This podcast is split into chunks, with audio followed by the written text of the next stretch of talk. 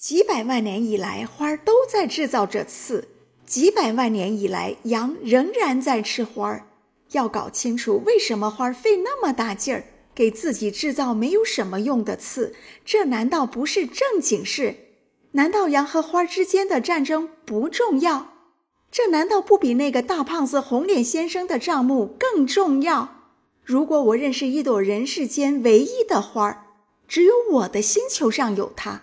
别的地方都不存在，而一只小羊糊里糊涂就这样把它一下子毁掉了，这难道不重要？他的脸涨得通红。如果有人爱上了在这亿万颗星星中独一无二的一株花儿，当他看着这些星星的时候，这就足以使他感到幸福。他可以自言自语地说。我的那朵花儿就在其中的一颗星星上，但是，如果羊吃掉了这朵花儿，对他来说，好像所有的星星一下子全都熄灭了一样。这难道也不重要吗？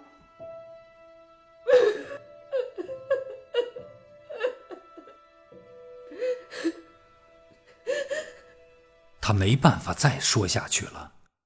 他已经泣不成声。夜幕降临了，我放下手中的工具，我把锤子、螺钉、饥渴、死亡全都抛到脑后。在一颗星球上，在一颗行星上，在我的行星上，在地球上，有一个小王子需要安慰。我把他抱在怀里，我摇着他，对他说：“你爱的那朵花儿没有任何危险。